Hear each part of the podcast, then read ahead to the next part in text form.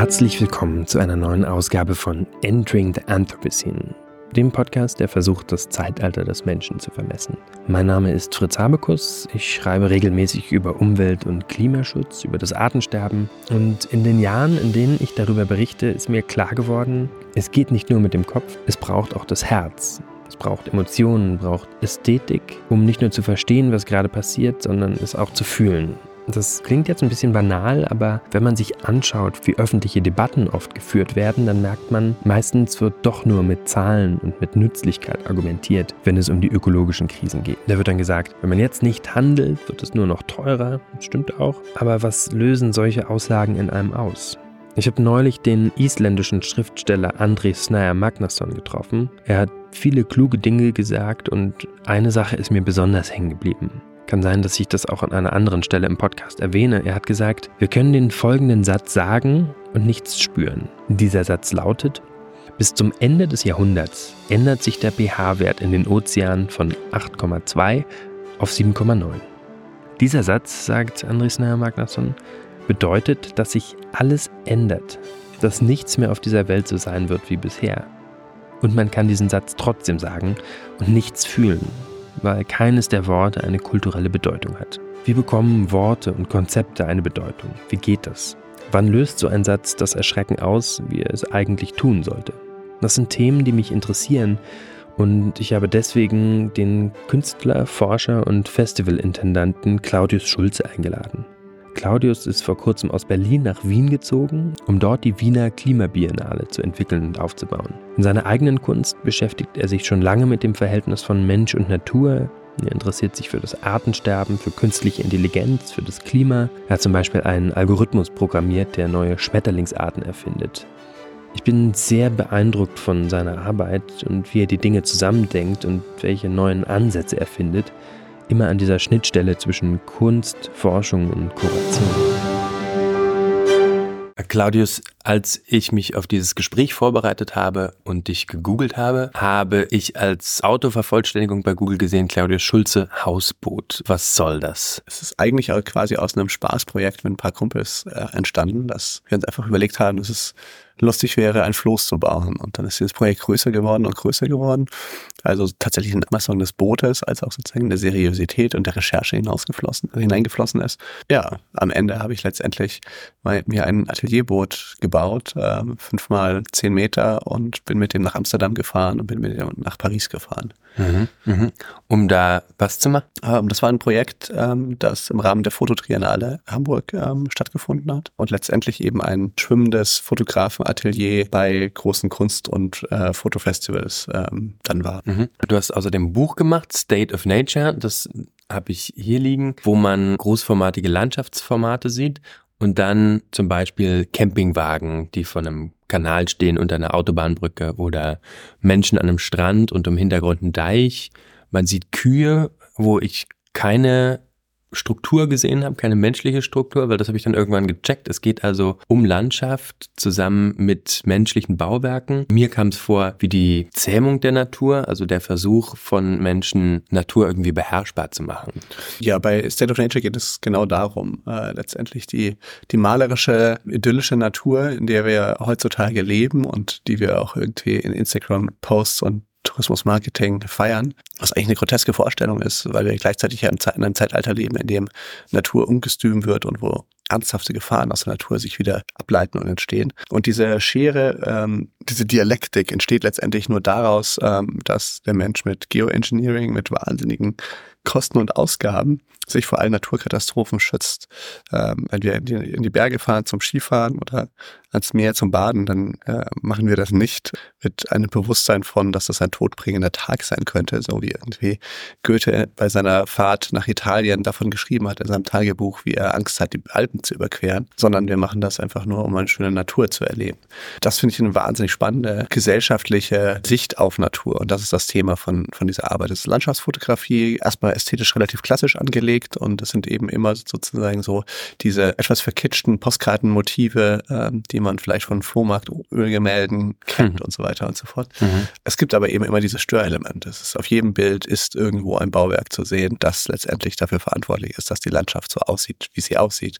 Ja. Im Fall von den Kühen ist ganz hinten am Horizont ist da ein Deich und auf dem Deich fährt auch jemand mit dem Fahrrad. ja, und es ist letztendlich das, äh, der Deich, der dann. Das heißt also, was mir aufgefallen ist oder was mir beim, beim Betrachten so in den Sinn kam, ist ein Bild zum Beispiel, wo ein Tunnel durch einen Berg gebaut wurde. Vor, keine Ahnung, 100 oder 200 Jahren konnte man dann nicht innerhalb von drei Minuten durchfahren durch diesen Berg, sondern musste vielleicht mehrere Tage um diesen Berg herumlaufen. Was so interessant dabei ist, dass wir das geschafft haben, Naturräume viel schneller zu durchqueren, Natur viel einfacher auch konsumierbar zu machen. Das alles gepowert durch ähm, am Ende fossile Energien. Ja, wobei ich glaube, es geht um mehr als sozusagen die, die fossilen Energieträger in dem Moment. Es sind in dem Buch sind auch tatsächlich relativ viele Staudämme drinnen, die auf der einen Seite Hydropower letztendlich zur Verfügung stellen, Wasserkraftwerke sind, auf der anderen Seite aber auch einen ganz expliziten Hochwasserschutz als auch Dürreschutz haben, als das sozusagen einfach durch Verordnung geregelt ist, in welchem Füllstand der, ähm, der Stausee sich normalerweise zu befinden hat, dass er oben noch irgendwie ein Drittel Notfallkapazität hat für Hochwasser und äh, unten noch immer ein bisschen was drin bleiben muss, damit man, äh, damit die Flüsse nicht austrocknen. Also es geht nicht unbedingt um fossile Energieträger als Gegenstand. Also klar, äh, wenn wir die durch die Berge fahren, dann machen wir das meistens mit Hilfe von fossilen Energieträgern. Es geht eigentlich stattdessen viel stärker um das zugrunde legende Prinzip, das sich bei beiden findet. Äh, die,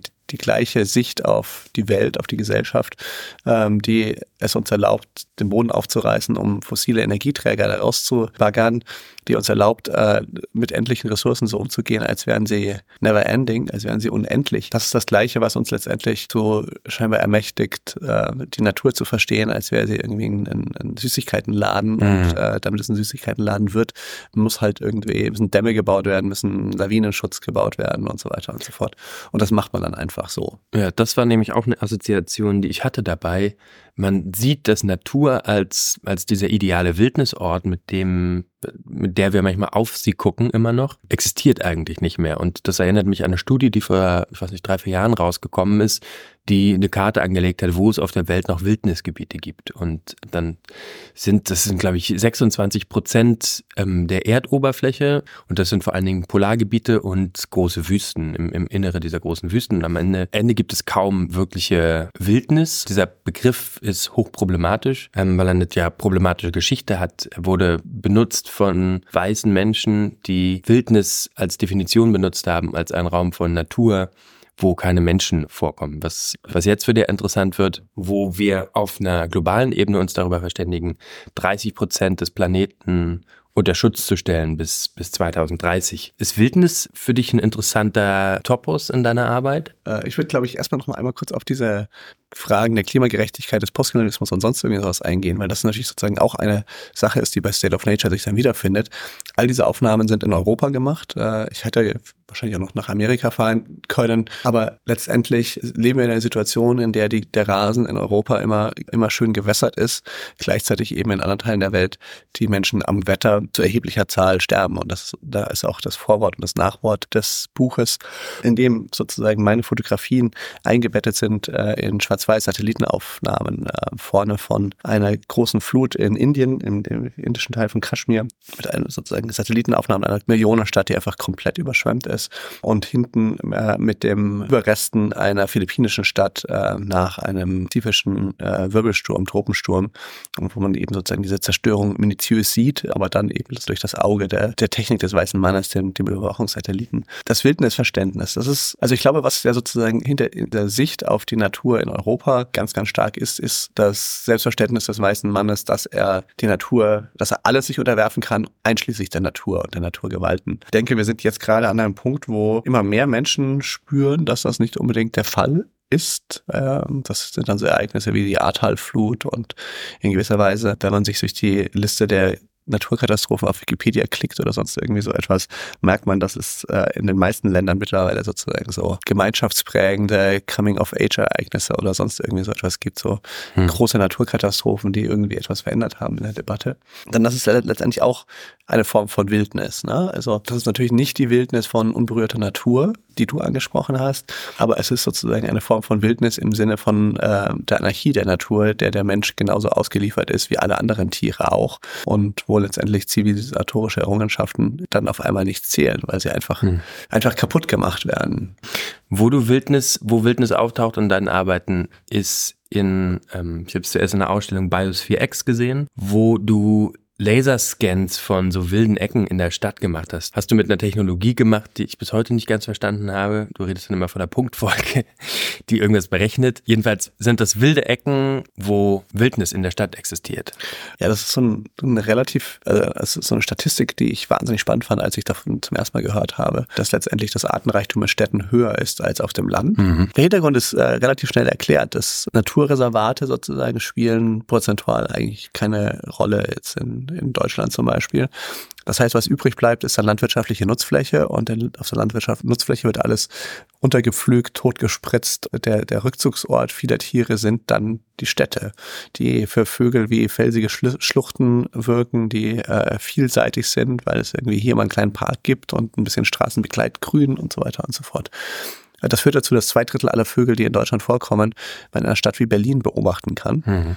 Die Frage ist so ein bisschen, wo sind diese ganzen Tiere? Äh, und im Großen und Ganzen sind sie dort, wo man sie erstmal nicht erwartet, nämlich irgendwie auf dem äh, auf der Baustelle äh, des Bauträgers, der vor 15 Jahren insolvent gegangen ist, äh, in dem Streifen äh, hinterm Bahnhof, äh, wo die Obdachlosen zelten, da, wo halt das Straßengrünflächenamt nicht durchhakt, da, wo nicht irgendwie alles penibel ist. Und da gibt es selbst in großen Städten heutzutage noch relativ viel Raum. Da wird natürlich mit jedem Tag wird es weniger, weil, weil der Investitionsdruck steigt.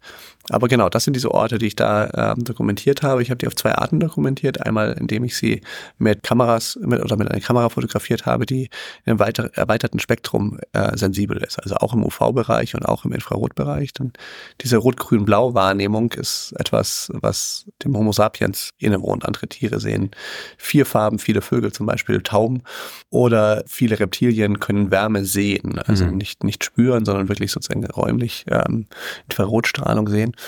Und wenn man das macht, dann sind halt sozusagen diese meistens recht schmuddeligen Ecken werden sehen auf einmal aus, äh, auch hier in Berlin, auch hier äh, oder in Amsterdam, wo ich das auch fotografiert habe, wie äh, der reichste Dschungel Venezuelas oder sonst so etwas. Das ist auf einmal ganz, ganz bunt und wild ja, und ja. schön.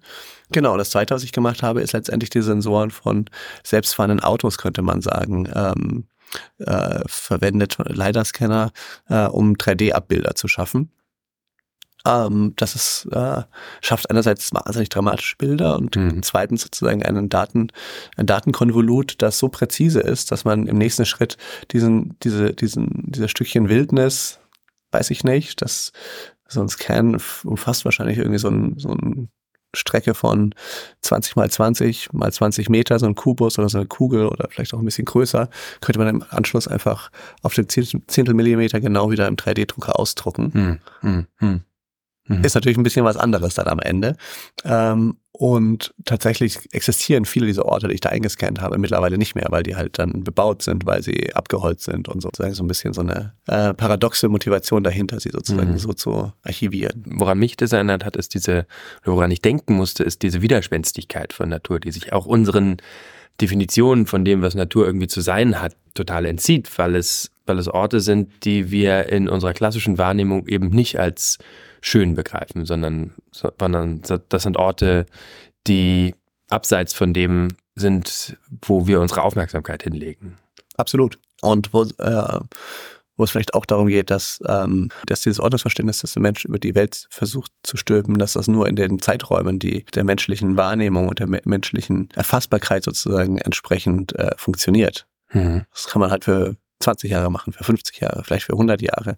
Aber ähm, selbst sozusagen die widerspenstigsten äh, Bauwerke und äh, Kreationen des Menschen sind auf geologischer Dimension einfach ja. extrem vergänglich. Was uns zum zum Anthropozän zum Beispiel führt, wo gerade der Formalisierungsprozess innerhalb der Geologie passiert, wo ForscherInnen versuchen, anhand von Bohrkernen, die sie überall auf der Welt nehmen, zu definieren, wann genau dieses Zeitalter des Menschen begonnen hat. Also ein total interessanter Prozess aus so vielleicht wissenschaftsphilosophischer Perspektive. Ich frage mich manchmal, wie groß die Bedeutung für unseren Alltag ist oder auch für unser Verständnis von dem, womit wir uns beschäftigen als Leute, die sich über die Klimakrise sorgen oder über den Verlust von, von Arten und Tieren auf der Welt.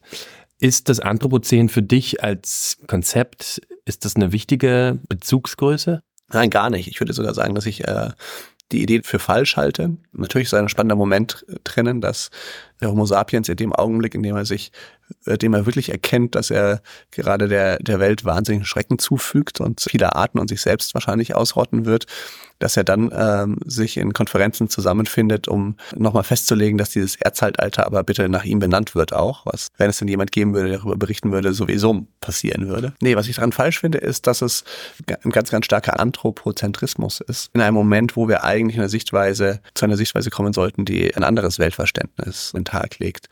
Klar ist das äh, so, dass auf geologischen Maßstäben überall die menschlichen Spuren zu finden sind. Deswegen verstehe ich die Debatte, die sozusagen in der Geologie stattfindet, vollkommen, dass es da äh, Tendenzen gibt, das zu benennen, aber das ist eben auf die Geologie selbst beschränkt. Ähm, ich denke, wir sollten nicht so ver vermessen sein und ähm, uns selbst als Art weiter so in das Zentrum stellen. Das ist, hm.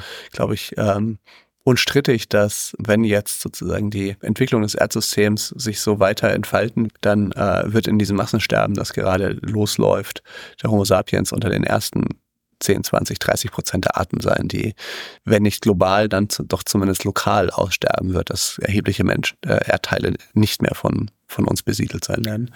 Aber glaubst du nicht, dass auch in dieser, was da ja auch drin ist, ist das Eingeständnis oder diese, dieser Perspektivwechsel, dass wir die treibende Kraft sind und das auch mit der aller Deutlichkeit zu formulieren, wir sind der Grund, warum dieses Sterben gerade passiert und wir sind der Grund, warum sich diese Erde so verändert. Also was da vielleicht ein bisschen drin steckt, ist das, was du vorher angesprochen hast, dieses Wildnisverständnis, also ein Wandel bei dem Wildnisverständnis, das den, äh, den weißen, das den weißen Mann im Zentrum der Aktivität sieht, der natürlich, wenn er in die Wildnis kommt, der Erste sein möchte. Und äh, das ist dann so ein bisschen der weiße Mann, große Strapazen auf sich, um mit einer Angel einen seltenen Fisch zu angeln. Das Einzige, was er angelt, ist ein Gummistiefel und als Symbol dessen, dass da schon jemand anderes vor ihm da war.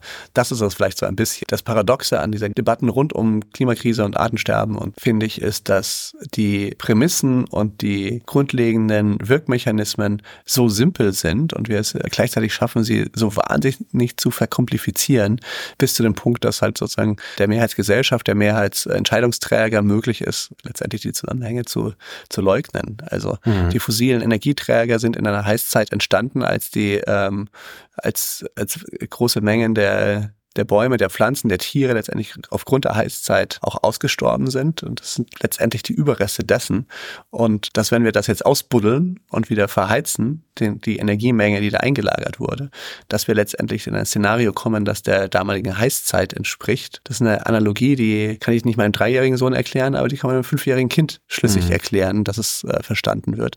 Und dass man da sozusagen äh, jahrzehntelange ja, wissenschaftliche und ähm, politische Arbeit vor allem irgendwie braucht, um das sozusagen dann nachzuweisen mhm. und trotzdem zu keinem Entscheidungshorizont zu kommen, ist äh, erstaunlich, weil es fühlt sich einfach sozusagen wirklich wie so ein äh, wie der Fluch eines schlechten Horrorfilms an, etwas auszugraben, von dem man weiß, wie es entstanden ist und unter welchen Bedingungen es entstanden ist und was die Auswirkungen der Entstehungen damals waren, dass man es wieder zurückholt. Mhm. Das ist mhm. einfach so simpel und offensichtlich in gewisser Weise. Ich glaube auch, dass du damit einen Punkt hast, nämlich dass es in dieser Debatte häufig den Versuch gibt, Dinge zu verkomplizieren und dass diese Komplexität dann manchmal von ganz, ganz einfachen Zusammenhängen ablenkt. Ja, und äh, so ein anderer, ein, ein ähnlicher Zusammenhang ist der jetzt erstmal sozusagen also noch heute im Jahr 2023 ist es eine Mehrheitsmeinung, dass wir ein, ähm, ein Wirtschaftssystem benötigen, das auf exponentiellem Wachstum hm. basiert. Vor mehr als 50 Jahren hat der Club of Rome bewiesen, nicht, nicht gezeigt, sondern wirklich bewiesen,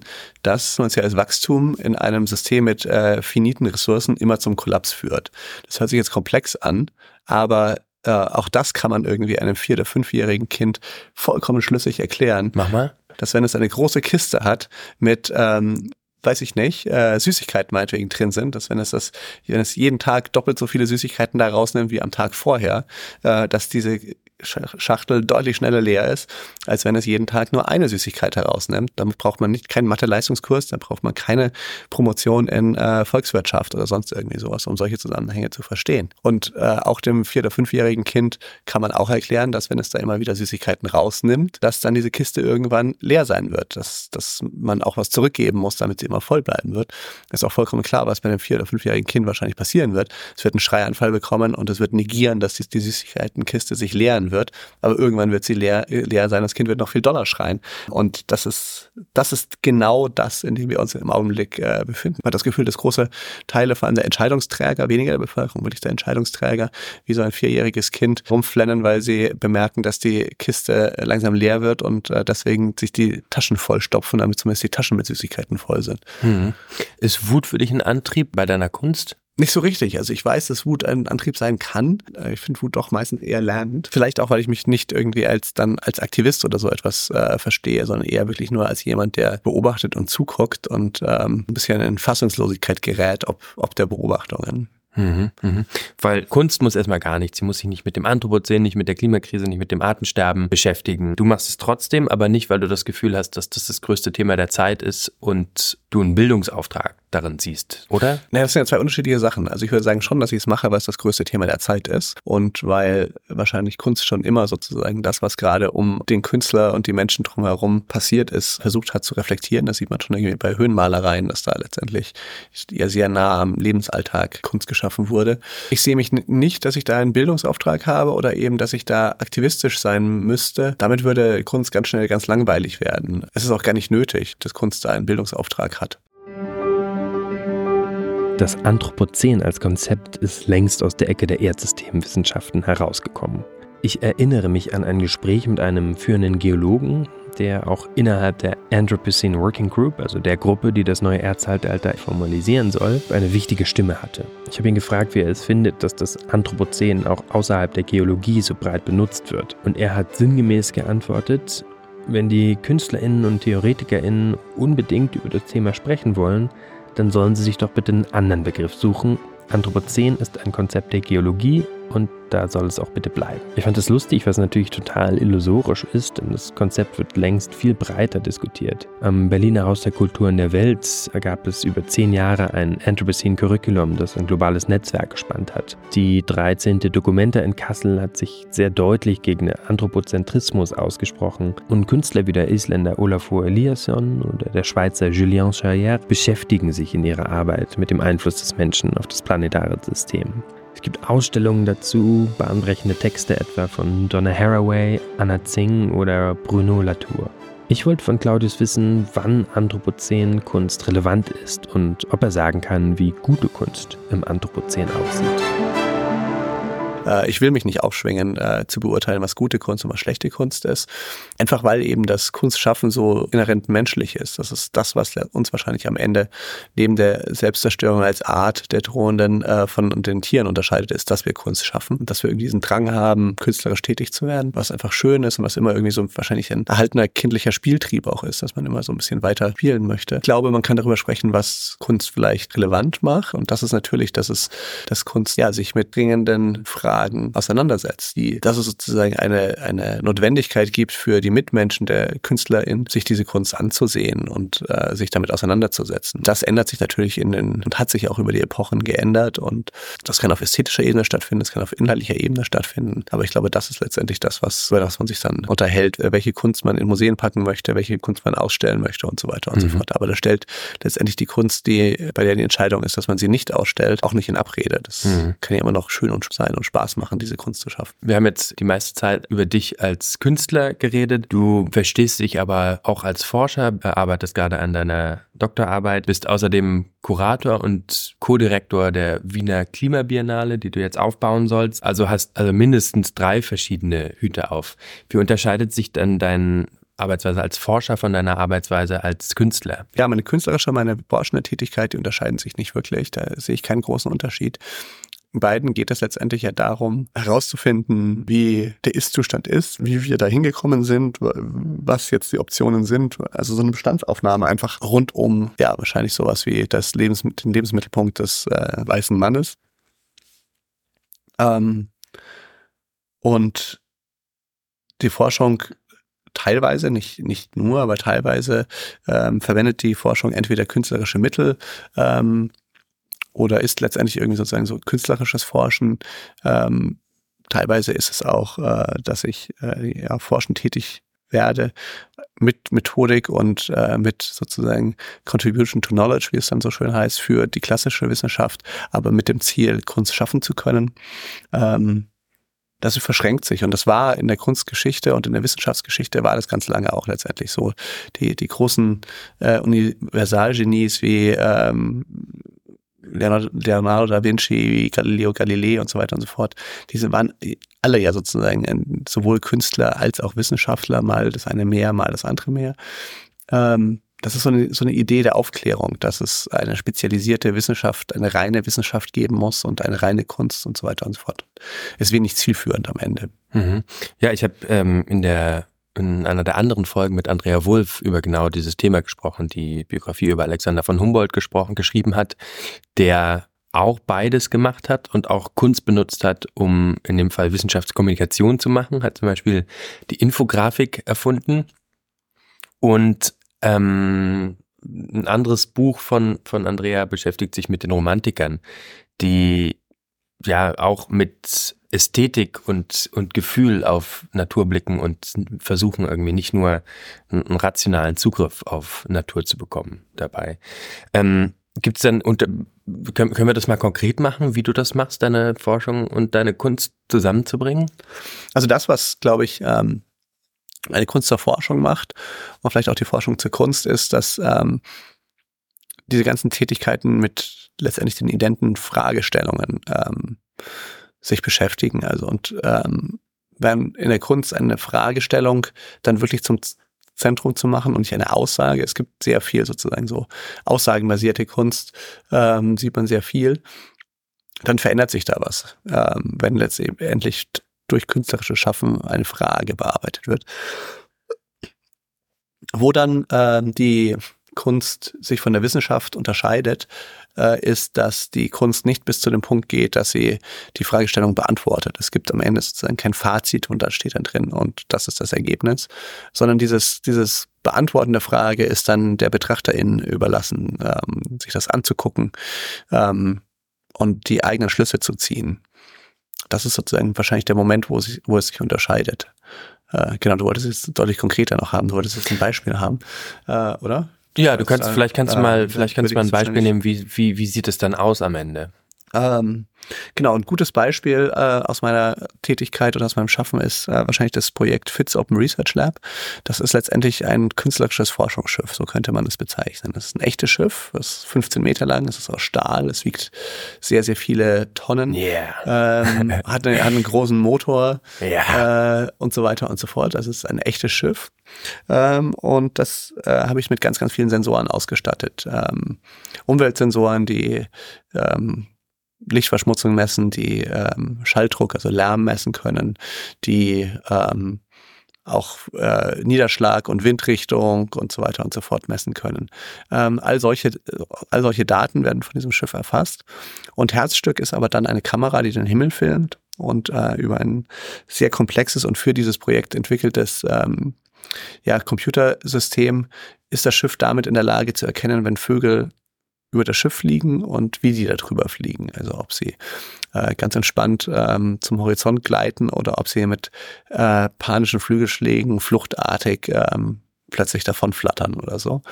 Ähm, genau, und dann wird versucht, letztendlich aus den sonstigen Umweltdaten Aussagen zu treffen.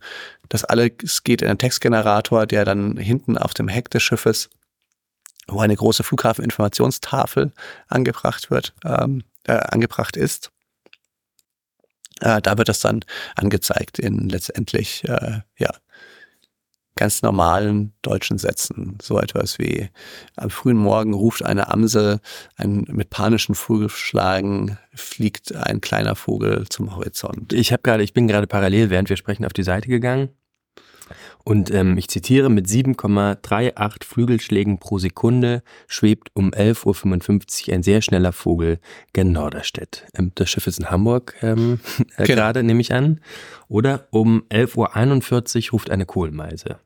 Dann neuer Eintrag, es ruft eine Rotdrossel am am Tag. Es ruft eine Rotdossel am Tag. Oder ein Haussperling ruft am Tag. und man sieht tatsächlich, wenn man dieses Schiff ähm, im Hafen sieht, man kann diese Anzeigetafel ähm, am, man kann lesen, was da drauf steht. Genau, genau. Ähm, und also dieses Bilderkennungssystem, das gab es vorher nicht. Das ist wirklich sozusagen für dieses Projekt entstanden. Ähm, und äh, ist auch wirklich sozusagen etwas, was wo Neues drinsteckt, also was Potenzial hat für viele andere Anwendungsfälle. Es gibt äh, recht viel Forschung in dem Themenbereich Vögel mit Kameras zu äh, entdecken. Ähm, das kommt tatsächlich vor allem ähm, aus der äh, angewandten Forschung rund um ähm, Windturbinen und auch tatsächlich Ölplattformen. Ah, ja. ähm, da gibt es schon recht lange irgendwie sozusagen verschiedene Ansätze, ähm, um letztendlich diese Flares zum Beispiel auf Ölbohrinseln, die ähm, austretendes überschüssiges Gas abbrennen, kurz auszuschalten, wenn ein Vogelschwarm äh, durchfliegen würde, um da so ein bisschen ähm, die Todeszahlen zu reduzieren und genauso sozusagen ähm, bei äh, Windkrafträdern, da ist es so, dass zum Beispiel also wenn in der Umgebung der Windkrafträder ähm, frisch ausgesät wird oder wenn da Getreide geerntet wird, also so Momente, wo dann äh, große Mengen an Vögeln angelockt werden, äh, müssen die Windkrafträder in den in dem Augenblick und dann noch für fünf Tage danach oder irgendwie so etwas abgeschaltet werden. Äh, das sind meistens die Momente, wo man, äh, wenn man auf der Autobahn äh, fährt und äh, die Windräder stehen alle still, obwohl es windet, das ist meistens irgendwie so ein Moment. Und das ist einfach die Überlegung dahinter, dass äh, man die Windkrafträder auch durchlaufen lassen kann, wenn man über Bilderkennung erkennen kann, wenn ein Vogel konkret einem ähm, Windrad zu nahe kommt, um es dann einfach in Trudelbetrieb zu stellen, auszuschalten, kurz für eine Viertelstunde und dann wird es wieder eingeschaltet, wenn die, wenn die Vögel weg sind.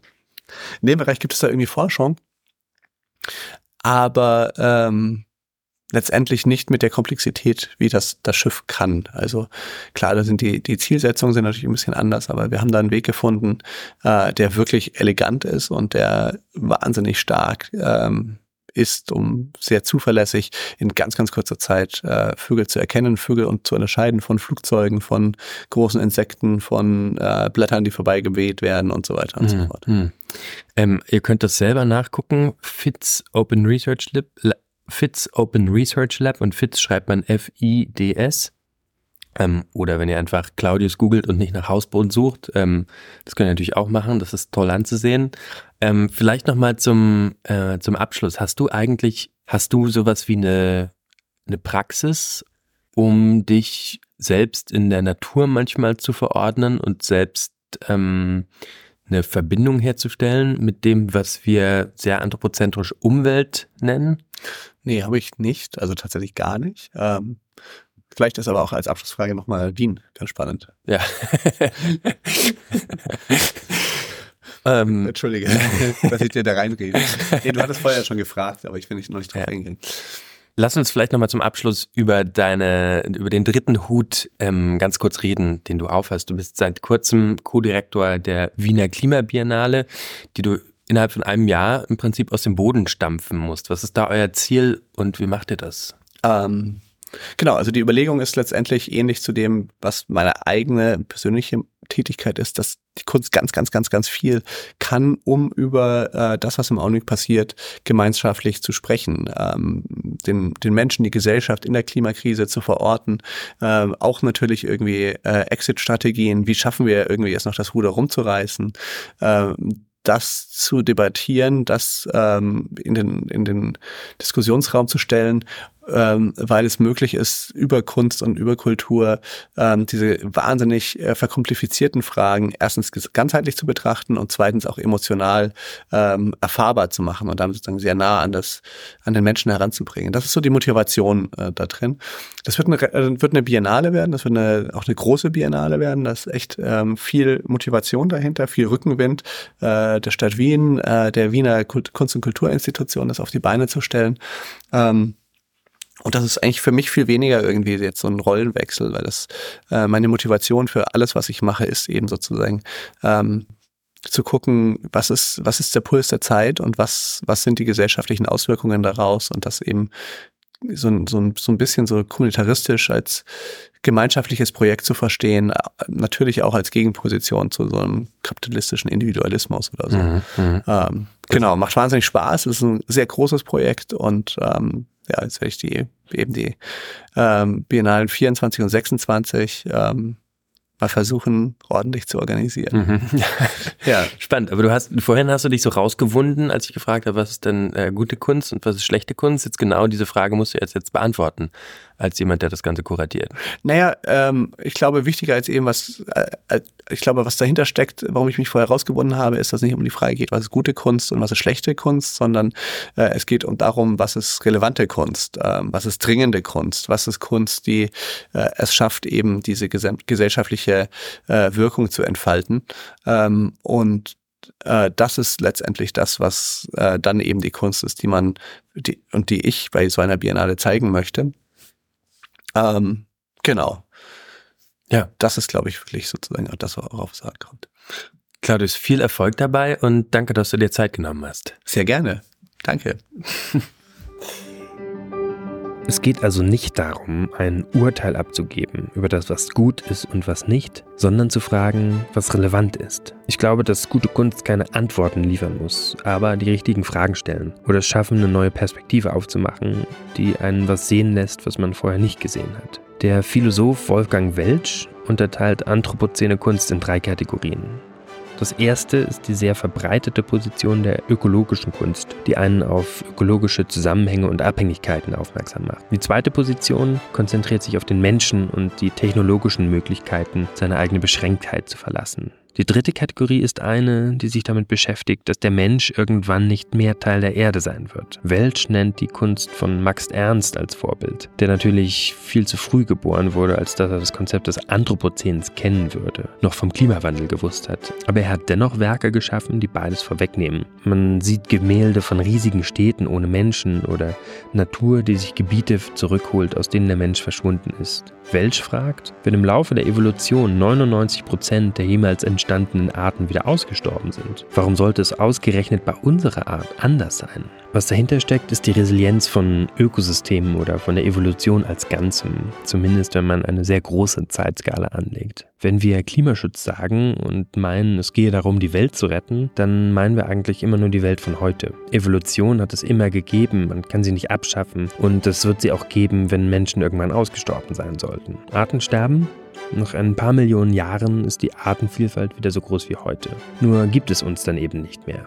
Die vergangenen 10.000 Jahre, in denen wir erst von Jäger- und Sammlergesellschaften zu Ackerbauern und Viehhirten wurden und dann Menschen Weltreiche gründeten, Jahrtausende währende Zivilisationen hervorbrachten, Hochkulturen, all das passiert in einer Phase von einer sehr großen klimatischen Stabilität. Am Ende geht es also bei allem immer nur um uns, um unser eigenes Überleben. Und tatsächlich nicht nur um das Wie, sondern auch um das Ob. Ich hoffe, euch hat diese Folge so viel Spaß gemacht wie mir und ich möchte jetzt Danke sagen. Den Menschen, die Entering the Anthropocene möglich gemacht haben und bei euch fürs Zuhören.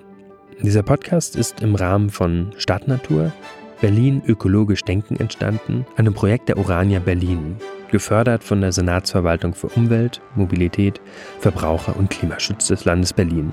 Hört auch in die anderen Folgen mit rein. Mir bleibt zum Schluss nur noch Danke zu sagen. Ciao und bis bald.